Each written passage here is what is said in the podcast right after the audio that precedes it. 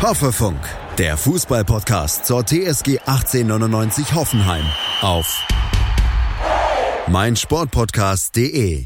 Hallo und herzlich willkommen zur achten Folge von Hoffe News. Ich bin der Louis und an meiner Seite ist wieder mal der Leon. Wir sprechen heute erneut über einen Sieg. Immer wenn wir zwei da sind, gab es bisher einen Sieg. Hallo Leon. Hallo. Also am Wochenende, am Samstag, um genau zu sein, hat die TSG 2 zu 1 gegen Bayer Leverkusen gewonnen, was man von vornherein nicht direkt so erwarten konnte. Leverkusen äh, auf Platz 5 vor diesem Spieltag und auch nach diesem Spieltag.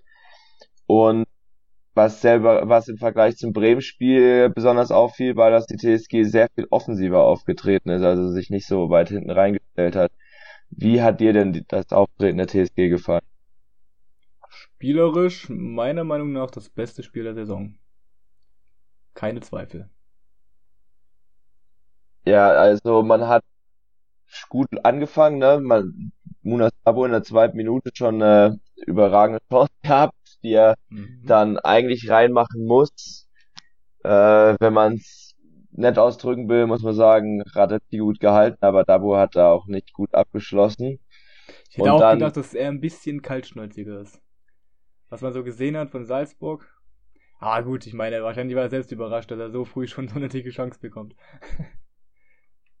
ja, genau. Und ich habe auch mal mit einem Freund aus der Schweiz darüber gesprochen, über Dabur, der kannte ihn noch vom FC Zürich und meinte, da hat er die Schweizer Liga in Grund und Boden geschossen.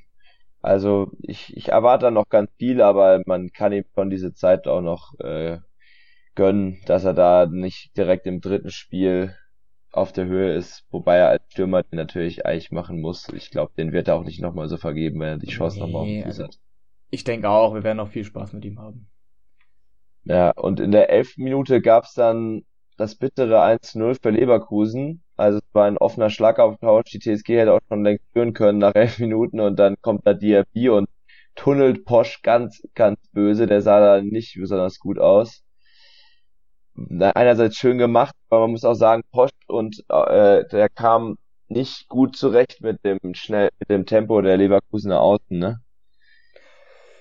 Äh, ja, also du sagst es schon richtig. Ich weiß nicht, wie du das gesehen hast, aber als Diaby vor, oder wie der Kommentator gesagt hat, das hat mich so aufgeregt, Jabi hat er gesagt, Jabi.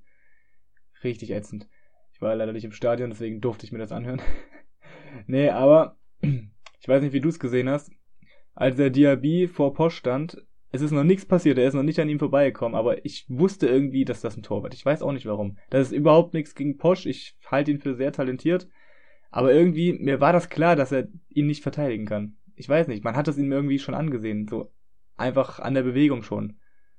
Das war ein bisschen ätzend, dass sich das dann am Ende bewahrheitet hat. Ja, Posch, ich weiß nicht, ob es ihm so gefallen hat, wie auf der Rechtsverteidigerposition gegen diese schnellen Außen. Natürlich Kader Jabek, ich fand jetzt gar nicht schlecht, den wieder auf den rechten Flügel zu stellen. Der hat da ein gutes Spiel abgeliefert. Sah ein paar Mal unglücklich aus bei so Flanken, die er dann ein bisschen arg in Niemandsland geschlagen hat. Einmal hat er auch eine, äh, einen guten, äh, gute Abschlussposition gehabt und hat daraus nicht viel gemacht, aber da musste man, musste man dann auch abwägen, ob das jetzt gut war, dass da Porsche 1 gegen 1 gegen so einen schnellen Spieler stand und wenn Diaby mit Bellarabi getauscht hat, war es ja das gleiche Spiel, der ist genauso schnell. Ähm, ja, ist auch meine Meinung. Ich finde, teilweise machen die Experimente von Schreuder ja auch Sinn. Kaderabek vorne ist ja auch eigentlich, sind wir mal ehrlich, so oft wie er mit nach vorne kommt, du kannst ihn da vorne ruhig hinstellen, ist ja kein Ding, keine Frage. Aber dann finde ich, sollte man wiederum schauen, was man jetzt hinten macht. Ich meine, Posch, natürlich, ähm, dafür, dass er die Position nicht gelernt hat, spielt er das ja relativ gut. Aber gerade was Schnelligkeit angeht, also man hat ja schon deutlich gesehen, was dafür, was dafür Probleme aufgekommen sind, aber auch auf beiden Seiten. Nicht nur auf seiner Seite, auch auf der Seite von Sko. Aber gut, er ist kein gelernter Verteidiger, ist logisch. Ja. Und das war ja auch ähnlich wie im Hinspiel, da hatten sie ja, da, es war wenn ich mich recht erinnere, glaube sogar das erste Mal, dass Kader Rabeck da auf dem rechten Flügel aufgetaucht ist und da hat, hat man es aber deutlich defensiver gespielt. jetzt im Rückspiel hat man sich dann nicht beirren lassen nach dem 1-0, hat dann weiter Gas gegeben, weiter offensiv Druck gemacht und daraus ist dann letztendlich das 1 zu 1 resultiert in der 23. Minute von Kramaric. Da auch wieder ein schnell vorgetragener Angriff, den man jetzt in der Hinrunde nicht so häufig gesehen hat. Also mittlerweile greifen da die Automatismen ein bisschen mehr, wenn ich, oder siehst du das anders? Nee, also ich finde, dieser Angriff war hervorragend ausgespielt. Genauso wie der zweite. Aber gut, da sind wir noch nicht. Das hat schon an letzte Saison erinnert.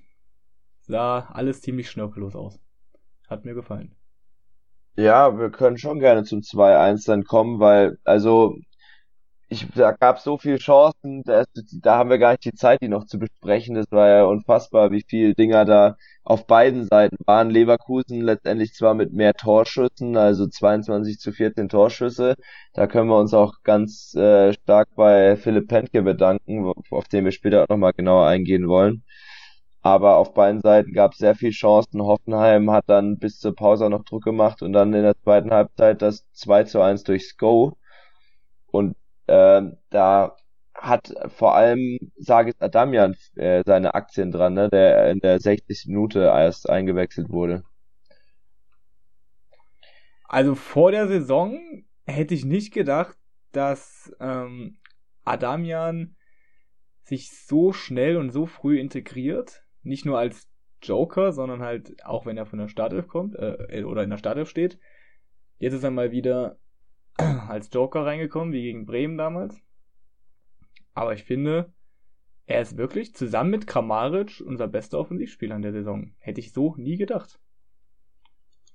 Ja, der, und dann hier hat er auch diesen unfassbaren Sprinter gegen Baumgartlinger angezogen, einfach Eben. einmal einen Ball vorbeigelegt und dann läuft auf die Grundlinie zu. Ähm, siehst du ihn trotzdem eher als Joker, so wie das der, äh, wie das äh, Alfred Schreuder macht, oder wünschst du ihn dir eher von Beginn an, jetzt auch wenn man sieht, dass was er da für Konkurrenz vorne drin hat? Ah, das ist halt wirklich schwierig. Er hat schon als Joker überzeugt, aber halt auch, ja, wenn er in der Startelf stand. Wobei das vielleicht ein bisschen blendet, weil eigentlich, ich glaube, seine einzigen Tore nicht als Joker hat er, glaube ich, gegen die Bayern erzielt. Und weil er es einfach so geprägt hat, dieses Spiel, denke ich mal, blendet das ein bisschen. Ansonsten hat er, glaube ich, wirklich nur von der Bank getroffen. Außer gegen Duisburg. Oder hat er gegen Duisburg in der Startelf gestanden? Ich weiß es gar nicht mehr. Ich glaube ja.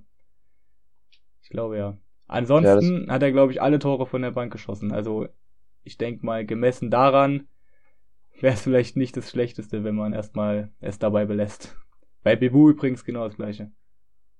Ja, jetzt hat er sich dann in dem Spiel auch noch eine Verletzung zugezogen, muss, musste gerade nach gerade mal, ich glaube 23 Minuten nach der Einwechslung schon wieder raus. Hat eine Prellung immer, äh, bin, immer nur eine Prellung am Sprunggelenk wird's gewesen sein, also er ist umgeknickt. Mal gucken, ob er jetzt schon für München fit sein wird. Ich denke eher nicht. Ich habe mal meine Recherchen ergaben, zwei bis drei Wochen kann es dauern, aber bei den Profis geht es ja immer ein bisschen schneller mit so Verletzungen, aber ich glaube, München könnte noch zu schnell kommen, mal gucken. Ähm, ja, und danach. Darf ich noch was sagen dazu? Ja, kannst du gerne sagen. Ähm, er wurde ja, glaube ich, schon mal behandelt auf dem Spielfeld und kam dann erst nochmal zurück ist das richtig? Ich bin mir gerade nicht sicher, aber ich glaube. Ich habe ihn auf jeden Fall schon humpeln sehen, bevor überhaupt das Tor gefallen ist. Das war, hat mich dann nämlich auch nochmal überrascht. Genau, und dann ist das Tor gefallen nach seinem super Solo-Sprint da gegen Baumgartlinger. Und danach hat der Kramaric nochmal eine Riesenchance. Die wurde im Grunde war, wurde die genauso von ihm aufgelegt, von Adamian. Äh, ob er da auch so einen Sprint hingelegt hat, weiß ich gerade nicht mehr, aber auf jeden Fall kam er von der Seite aus reingerannt und hat dann auf Kramaric geflankt. Und da frage ich mich, mh, hm, ja, war das jetzt pures Adrenalin, dass er seine Beschwerden gar nicht mehr gespürt hat in dem Moment? Oder ist da einfach wieder was ausgebrochen? Das habe ich nicht so ganz verstanden. Weil ich habe ihn auf jeden Fall davor auch schon humpeln sehen.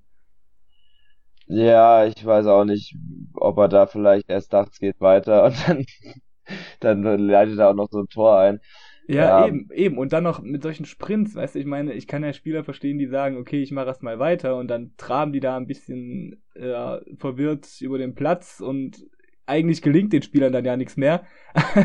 Aber er, er hat ja da nahezu zwei Vorlagen nochmal gegeben, obwohl er schon so gut wie weg war, weil er halt diese Beschwerden hatte. Deswegen, das fand ich schon ein bisschen kurios. Ja, der Umgang in der Bundesliga mit Verletzungen ist auch manchmal ein bisschen fragwürdig. Diesmal haben wir davon profitiert und er ist ja auch gut ja. noch ganz äh, harmlos davon gekommen, dieser Prellung.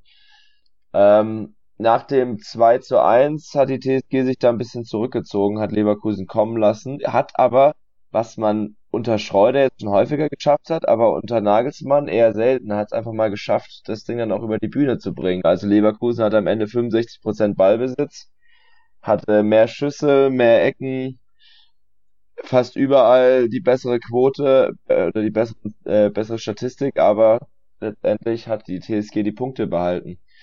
Ähm, denkst du, da das ist auch ein Verdienst des Trainers, dass man jetzt so mittlerweile diese Abgewichstheit hat, die man früher vermissen ließ? Ich weiß nicht, ob ich schon dafür bereit bin, was Positives über den Trainer zu sagen. Sorry.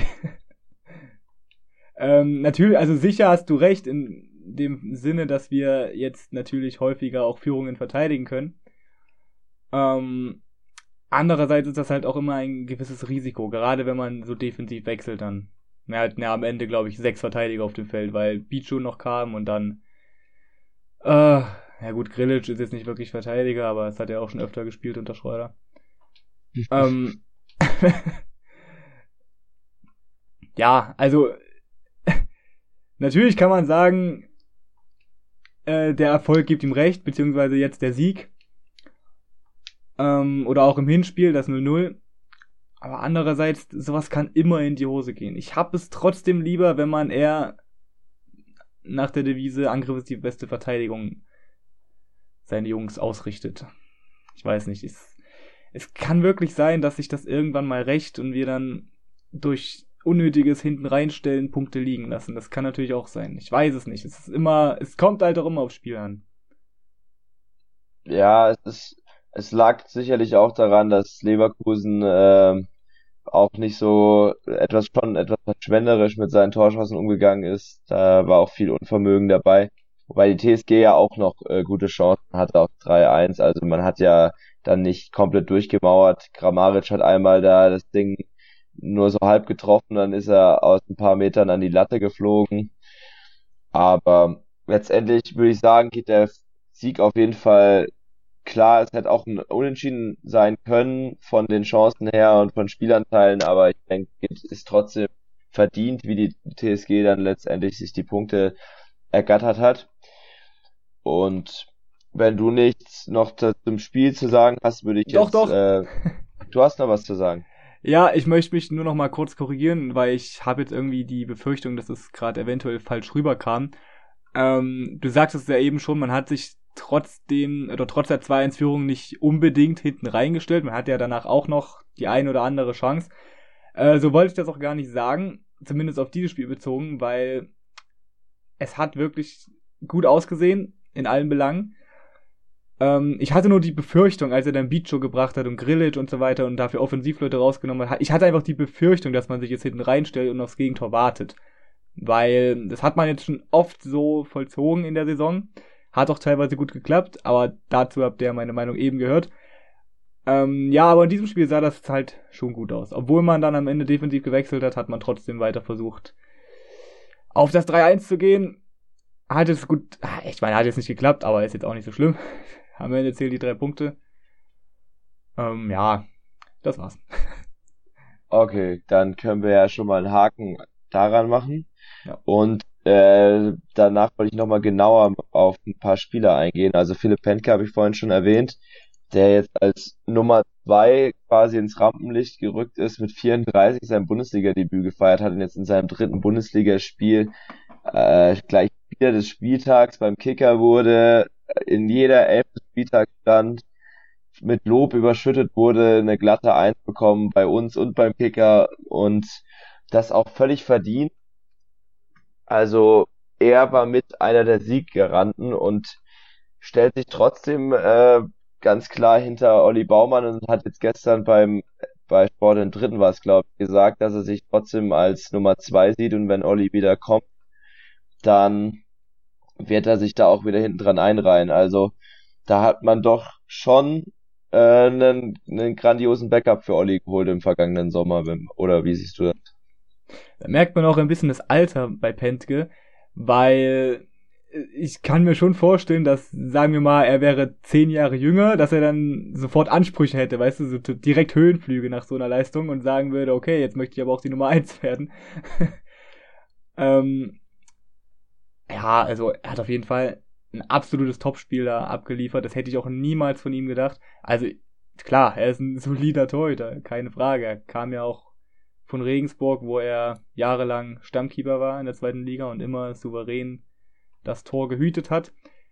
Aber was er da teilweise für Paraden rausgehauen hat, da muss ich schon sagen, Hut ab. Hätte ich jetzt so nicht erwartet unbedingt. Ich habe auch vor dem Spiel mit dem Kumpel geschrieben, wir haben uns unterhalten, wie wir, oder also was unsere Wunschaufstellungen wären und was für Aufstellungen wir aber erwarten. Und in meiner Wunschaufstellung habe ich Esser gepackt und er so, warum Esser? So. Und ich habe halt gemeint, naja, ich habe eigentlich, ich halte beide also Pentke und Esser halte ich für beide sehr talentiert. Gut, was heißt talentiert? Sie sind jetzt schon älter.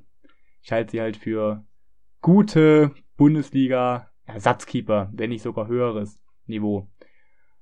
Ähm, und dann wollte er aber wissen, warum ich dennoch Esser vorziehe, obwohl Pentke jetzt zweimal recht fehlerfrei gespielt hat. Habe ich halt gemeint, ja, Esser hat sich in der ersten Liga bewiesen, Pentke bisher nur in der zweiten, weißt du, wie ich meine? Und Zudem frage ich mich halt, warum man überhaupt Esser geholt hat. Frage ich mich zwar immer noch, aber nichtsdestotrotz, ich bin froh, dass ich jetzt, ja, sagen kann, okay, Stand jetzt würde ich auch immer Esser, äh, immer Pentke aufstellen. Nach diesem hm. Spiel. Ja, zu Pentke, äh, zu, zu der Geschichte mit Esther kann ich noch sagen, dass da die Begründung von Alex Rosen war, dass, glaube Stolz auch verletzt war, als Baumann sich diesen Meniskusschaden zugezogen hat. Und der A-Jugendtorhüter Daniel Klein, auch ein Riesentalent, wenn ich das sagen darf, habe ich schon ja, in der Youth League sehr oft gesehen. Der hatte auch eine gebrochene Hand und dadurch hat man halt kaum Ersatzleute gehabt. Deswegen haben sie halt noch Esser so als Notnagel für die Rückrunde geholt. Okay, das ist jetzt leider nicht so durchgedrungen. ja, das war, glaube ich, einmal kurz in der Begründung bei der Transferverkündung. Ähm, was du auch, was du auch sagst mit dem Alter, das äh, spielt natürlich eine große Rolle. Penke hat, glaube ich, beim Antritt gesagt, dass er vor allem wegen seiner Tochter was, glaube ich, hierher wechselt, weil die irgendwie irgendwo im Schwäbischen oder so wohnt und er dann da näher dran ist als in Regensburg und er mit seinen 34 jetzt seine Karriere langsam ausklingen lassen kann. Und das ist natürlich ein krasser Gegensatz dazu, wenn jetzt Gregor Kobel im Sommer zurückkommen sollte. Keine Ahnung, ob man den nicht nochmal verleiht oder den vielleicht sogar abgeben muss, weil äh, der zeigt in der zweiten Liga, dass er Ambitionen für Höheres hat. Bei Stuttgart war zwischendrin zwar mal kurz äh, nicht der Nummer 1 Torhüter, aber jetzt, wo Pellegrino Matarazzo da ist, ist er natürlich wieder Nummer 1 und zeigt gute Leistung. Ähm, hast du noch was zu Pentke zu sagen oder können wir weitermachen mit äh, dem zweiten Spieler, den wir in Fokus nehmen wollten, Robert Scope? Hm, hab eigentlich nichts weiter zu sagen. Doch, Pentke, falls du das hörst, du kannst mir mal auf Insta antworten. Du bist der einzige TSG-Spieler, der meine Nachricht vor dem Spiel gesehen hat. Wenn das... er schon liest, weißt du? ja, bitte antworten, Penne. Gut, also Robert Scope der hat bei uns im Team ein bisschen gespaltene Reaktionen hervorgerufen. Natürlich hat's Tor gemacht, nach offen, äh, in die Offensive gute Akzente gesetzt, aber auf der anderen Seite haben wir manchmal das Gefühl gehabt, dass er im Umschaltspiel ein bisschen im Trab unterwegs war. Da wirkt er noch nicht so ganz fit. Ähm, wie hast du seinen Auftritt gesehen? Naja, was ich von Robert Sko auf der Position halte, weißt du ja. aber ich habe mich auch ausgiebig mit einigen Fans in der Facebook-Gruppe darüber unterhalten. Und ich weiß nicht, wie sein Name war, aber ein Fan hat gemeint, gut, so schießt wenigstens auch unser LV-Tore. Und da muss ich sagen, das ist auch der einzige positive Aspekt, den ich darin sehe. Ich finde trotzdem, er gehört auf eine Position weiter vor. Andererseits, es ist schon richtig. Es ist eigentlich nicht verkehrt, was er da gesagt hat. Ja, was ich glaube, bei Sko noch so, eine, so ein Ding ist, was er jetzt zum Beispiel, warum er vor Zuber die Nase vorn hat, ist, dass er halt Linksfuß ist, also das ist Staphylides auch, aber den, äh, von dem hält Schreuder offenbar nicht so viel. Ich auch. Und, ähm, no hate. Jetzt, ja, verstehe auch, ich verstehe die Kritikpunkte. Und auf der PK wurde jetzt äh, Schreuder gefragt, warum, ob ihm es wichtig ist, einen Linksfuß im Team zu haben. Und er hat ganz klar gesagt, dass auch Benny Hübner als Links-Innenverteidiger unter anderem gesetzt ist, weil er halt Linksfuß ist, neben seiner Abwehrstärke. Und bei Scope jetzt das gleiche sein, weil er halt einfach gern hat, dass er dann von links mit einem starken Fuß reinflanken kann und genauso gut, wenn er den Ball da an der Strafraumkante kriegt, den mit, mit dem linken Fuß ins lange Eck reinhauen kann. Was er jetzt auch schon häufiger gezeigt hat. Und ja, ich, glaub, und ich muss sagen, so Vorteil, den er hat. Genau, und ich muss auch sagen, das ist ja an sich auch richtig. Hat ja Nico Schulz auch immer so gespielt, der war ja auch bei fast jedem TSG-Angriff mit beteiligt. Nur finde ich halt die Sache, ähm, ja, wenn man Dreierkette spielt, ja, okay, dann verstehe ich das. Mit Kaderabik als, ich will jetzt nicht sagen rechter Joker. Ich will das wirklich nicht sagen. Das versteht eh nur Schreuder, wenn er zuhört. Die anderen verstehen das sowieso nicht. ähm, ja, aber das Ding ist, wir haben Viererkette gespielt und wenn man sich das mal auf dem Spielfeld anguckt, war Kaderabek als Außenverteidiger weiter vorne auf einer viel, auf der ersten Pressinglinie, sage ich mal, und Robert Sko war ganz hinten zusammen mit den IVs. Und dann frage ich mich, warum spielt man nicht einfach Dreierkette mit Posch quasi nicht auf Außen, sondern innen und dafür Skoff und Kaderabek auf einer Linie, weißt du, wie ich meine? Das man wenigstens nicht das Gefühl hat, der Verteidiger muss weiter vorne spielen als der Stürmer. Ja, ich glaube, das hat auch ein bisschen was mit dem Anlaufverhalten zu tun gehabt, dass man da mit drei Leuten auf die Viererkette pressen wollte. Aber ich verstehe schon, äh, was du meinst, auf jeden Fall. Ich bin mal gespannt, wie es in München aussehen wird. Hinspiel in Bayern, also Hinspiel in der Bundesliga in München, da hat ja Kalajabek auch rechts vorne gespielt da hat's ja gut geklappt. Mal sehen, wie es jetzt läuft. Ja. Ähm, dann äh, als letzten äh, Spieler, den ich noch genau betrachten wollte, ist Jaji Samatiku, der jetzt endlich mal ein Spiel durchgespielt hat und völlig überraschend für Grillic in der Startformation stand. Ähm, wie hast du seinen Auftritt gesehen und was denkst du, warum er den Vorzug bekommen hat? Ich habe eigentlich nur darauf gewartet, dass er mal jetzt sich langsam in die Startelf etabliert. Die Frage ist halt natürlich, ob das jetzt auf Dauer so sein wird oder ob Grillic nur für den Pokal geschont wurde, was natürlich auch eine Möglichkeit sein kann. Meiner Meinung nach profitiert oder meiner Meinung nach, was ist das Gegenteil von profitieren? äh, äh. Oder andersrum, warte, ich mach's andersrum. Meiner Meinung nach profitiert Sebastian Rudi gerade aktuell nur davon, dass er wirklich das TSG-Spiel kennt und gerade gut in Form ist. Aber ich finde, so alles in allem halte ich Samaseku immer noch für den besseren Spieler. Und deswegen denke ich auch, dass man die Doppel-6, falls es denn eine Doppel-6 sein soll, zukünftig mit Grillic und Samaseku auch aufstellen sollte. Weil Samaseku hat wirklich jetzt mal gezeigt, wozu er imstande ist, was er für Bälle teilweise zurückerobert hat.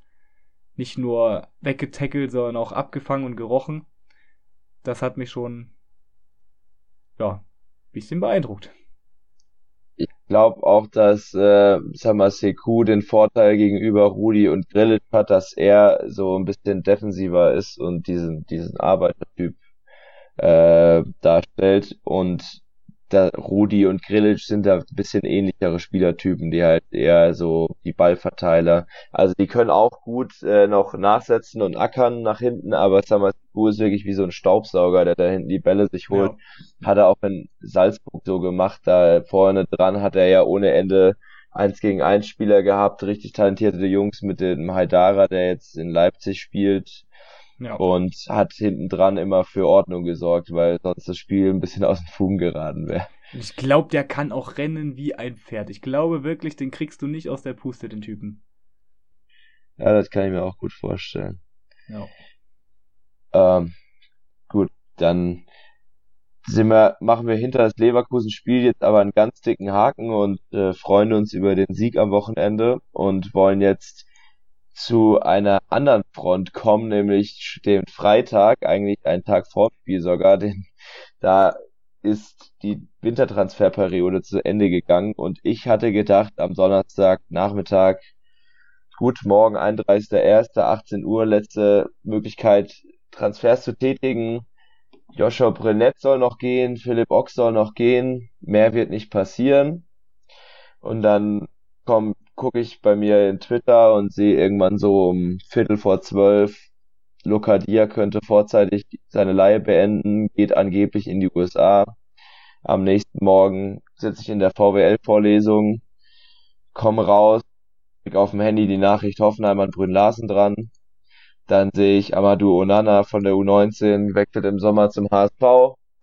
Dann kommt noch die Nachricht von Brennett, dass er geht und von Philipp Ock, dass er geht. Dann wird Jakob Larsen bestätigt.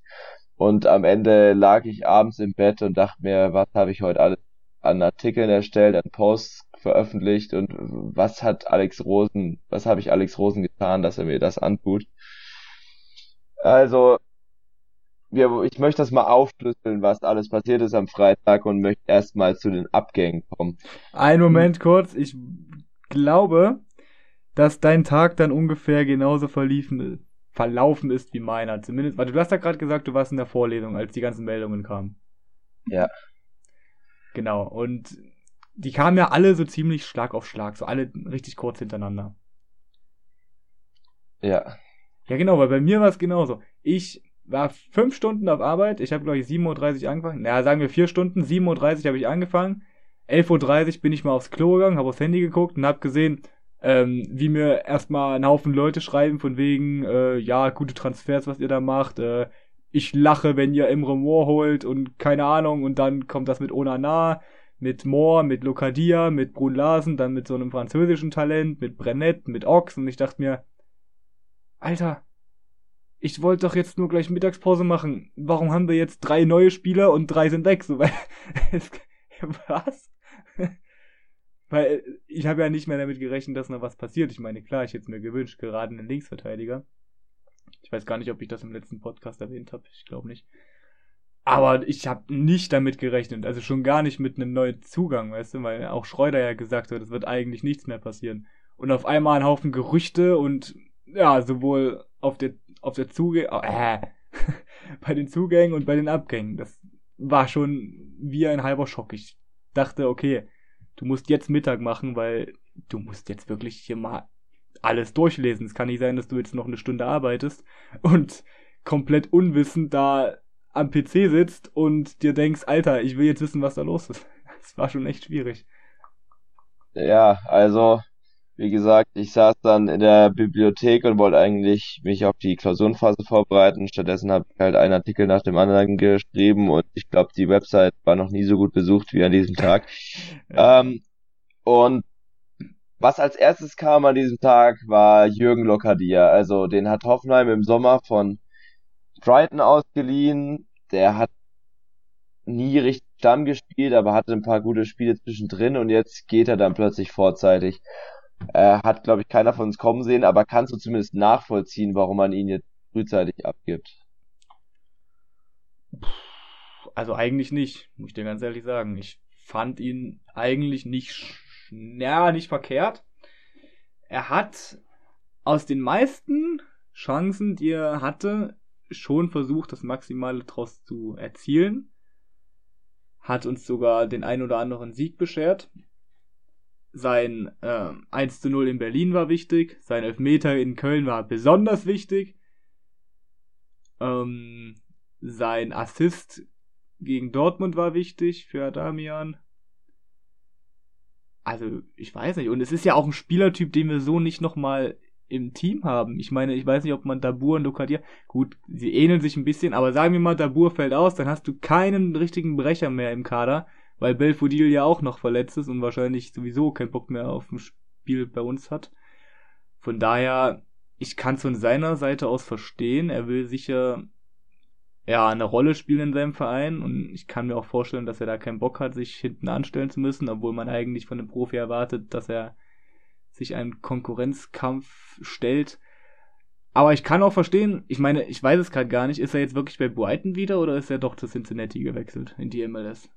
Er ist erstmal bei Brighton. Ich weiß nicht, wie da die Transferfristen sind in den USA, ob der vielleicht doch noch wechseln könnte, aber stand Aber jetzt ich glaube, Brighton. ich, ich glaube, der kann auch wechseln, weil ich weiß nicht, vielleicht reizt ihn auch die USA, ist ja auch verständlich. Mich würde es wahrscheinlich auch reizen und ich glaube, Cincinnati versucht da gerade was aufzubauen.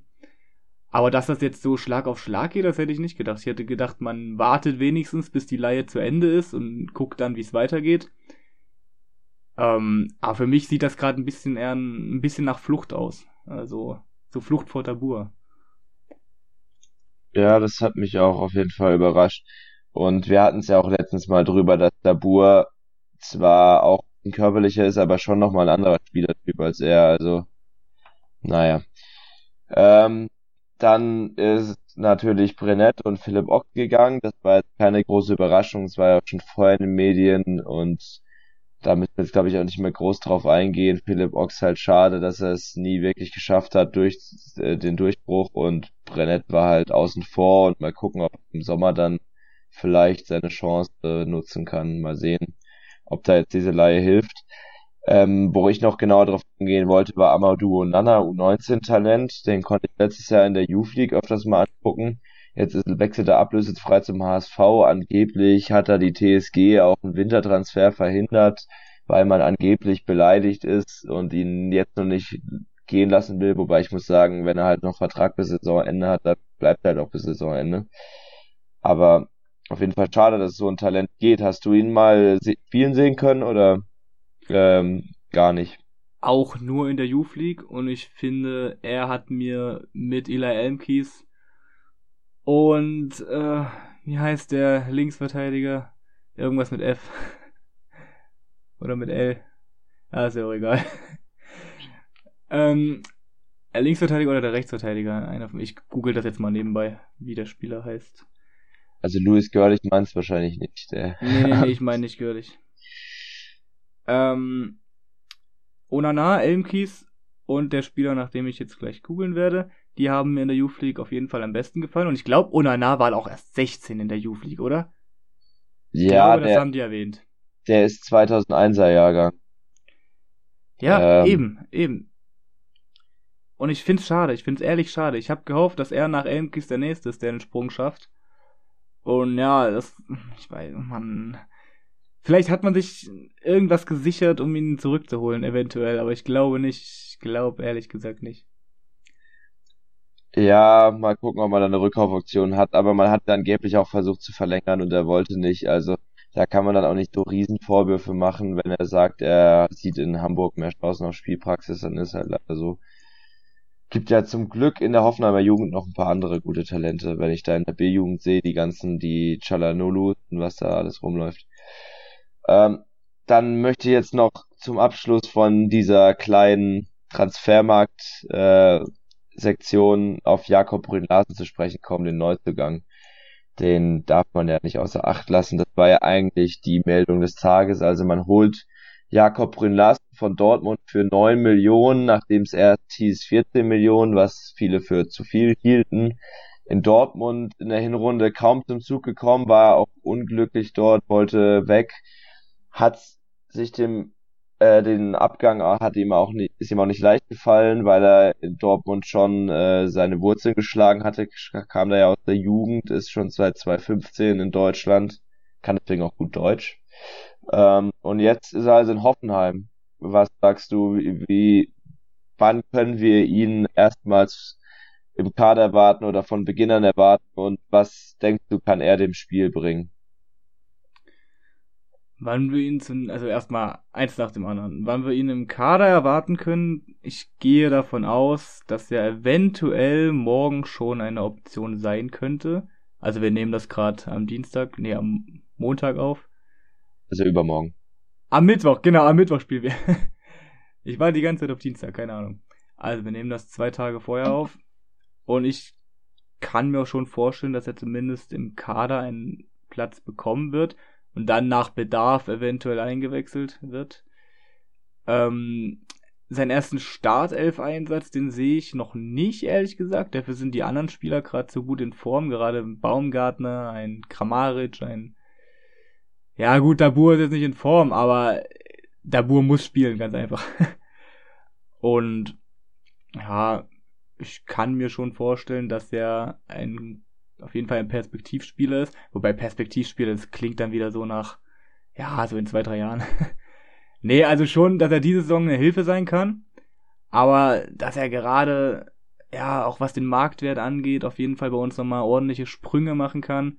Und in zwei, drei Jahren vielleicht dann wieder den Schritt zu einem Topverein macht. Ich glaube nicht, dass Brun Larsen jetzt davon ausgeht, dass er lange bei uns bleiben wird, sondern die TSG auch eher als Zwischenstation sieht, gerade wenn man schon bei Dortmund war und es eigentlich auch gar nicht so schlecht ausgesehen hat, sondern die Kon Konkurrenz einfach nur zu gut war. Ähm, ja, ich freue mich auf ihn und ich hoffe, dass wir einige gute Spiele von ihm sehen werden. Und er ist ja auch gut mit Robert Scott befreundet aus der Nationalmannschaft, was vielleicht hilfreich ist. Ja, es gibt dann Danish Dynamite in Sinsheim. Richtig. Ich bin mal gespannt. Ähm, gut, dann jetzt noch ganz zum Abschluss, möchte noch ganz kurz auf DFB-Pokalspiel in München blicken. Das, das Achtelfinale, ich habe mich jetzt schon mehrmals vertan, dachte wir eine Runde weiter. In der Allianz Arena zweites Mal jetzt in dieser Saison, dass wir dort spielen dürfen. Einmal haben wir schon gewinnen können, das allererste Mal überhaupt in der Geschichte der TSG in München gewonnen. Denkst du, es könnte erneut so ein Wunder drin sein? Nein, sorry. Ich bin realistisch und ich sage, die Bayern sind aktuell zu gut in Form. Zudem, wie du es gerade eben schon angesprochen hast, wir haben schon gewonnen diese Saison in München. Das werden die sicher auch noch wissen und gerade deswegen nochmal extrem motiviert sein, dass wir ja nicht ein zweites Mal dort was mitnehmen, gerade weil es ein K.O.-Spiel ist. Ich würde es mir wünschen, ich hoffe, dass ich falsch liege, wirklich. Ich, hat, ich hätte so Bock mal auf ein DFB-Pokal, Halbfinale wenigstens. Ich hätte wirklich extrem Bock drauf. Und ich finde es auch schade, dass wir immer, dass wir wirklich, also wirklich, das kann keiner absprechen oder abstreiten, dass wir irgendwie, ja, jedes Jahr los Pech haben. Es ist einfach so. Zumal wir seit sechs Jahren, glaube ich, kein Heimspiel mehr hatten im Pokal haben wir auch halt tatsächlich oft diese schweren Gegner wie Bayern, Dortmund. Ja. ja. Gegen, gegen, warte mal, gegen wen sind wir letztes Jahr rausgeflogen? Gegen gegen was? Werder, genau. Leipzig, Werder, Leipzig. Nee. Ach, stimmt, ja, genau. Genau, Leipzig, genau, da haben wir es ja. Leipzig, Dortmund, Bayern. Äh, oh Mann, ich war sogar in Leipzig. Warum habe ich das jetzt vergessen? Naja, wahrscheinlich will ich einfach nicht an Leipzig denken. Das ist ja auch verständlich. Ja, Nein, da also hat man auf jeden Fall immer Pech gehabt in den letzten Jahren und dieses Jahr mhm. Kommt man dann endlich mal über die zweite Runde hinaus und dann kriegt man direkt Bayern zugelost. Aber äh, was ich jetzt schon häufiger gehört habe, drei, drei Euro ins Phrasenschwein, wenn man nach Berlin will, muss man, kommt man an Bayern München nicht vorbei. Deswegen, sollte man, wenn man halt in den Pokal gewinnen will, so wie das Schreuder jetzt im Interview be betont hat, sollte man auch gegen Bayern gewinnen. Das wird natürlich schwer, ganz andere Ausgangsposition als im Hinspiel noch. Neuer Trainer, Hansi Flick, ehemaliger Hoffenheim-Trainer. No. Ähm, ja, ich fahre nach München mit ganz viel Optimismus, aber ich weiß natürlich tief in mir drin, dass es sehr unrealistisch ist, dass ich zum zweiten Mal in dieser Saison in München Sieg sehen werde. Aber die Hoffnung stirbt zuletzt. Und so ist es. Wir, und ansonsten gilt es danach wieder in der Bundesliga gegen SC Freiburg. Mal gucken, ob wir nach dem München-Spiel nochmal miteinander sprechen werden. Ich schätze aber eher nicht, deswegen spätestens am Freiburg-Spiel gibt's ja, wieder eine auch, neue Episode des Hoffefunks. Genau. Ich bedanke mich bei dir, Leon. Darf ich noch kurz sagen, dass ich vorhin ähm, Alexander Nitzel gemeint habe, den Youth League-Spieler. Der ist in der Tat gut. Der hat mir gefallen. Genau, Alexander Nitzel, Onana und Elmkies. Das waren meine drei Favorites in der Youth League. Und mittlerweile ja auch. Amade, aber der war danach kein U19-Spieler mehr. Hat mir auch gefallen. Genau, Amade feiere ich auch, aber der hat gegen Porto zum Beispiel auch gar nicht gespielt. Ja, und in Wer Braunschweig gespielt klappt hat- das auch gerade nicht. Genau. Wer aber gespielt hat, war Bogarde. Ja. Bogarde bin ich auch gespannt. War jetzt schon einige Male auch im Kader. Ha- Hat auch einen Profivertrag. Gut, dann haben wir das, das kleine Fragezeichen ja auch nochmal aufgelöst. Richtig. Und dann hören wir uns beim nächsten Mal.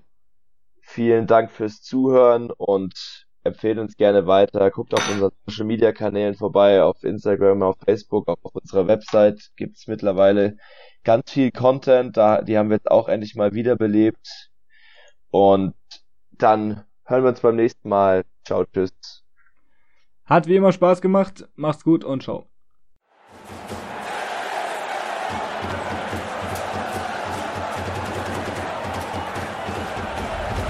Hoffefunk, der Fußballpodcast zur TSG 1899 Hoffenheim auf meinsportpodcast.de. Willkommen bei meinsportpodcast.de. Wir sind Podcast. Wir bieten euch die größte Auswahl an Sportpodcasts, die der deutschsprachige Raum so zu bieten hat. Über 20 Sportarten. Mehr als 45 Podcast-Serien. Über 9000 veröffentlichte Podcasts. Und über 5 Millionen Podcast-Downloads. Allein im Jahr 2018. Wir sind Podcast. Wir sind meinsportpodcast.de.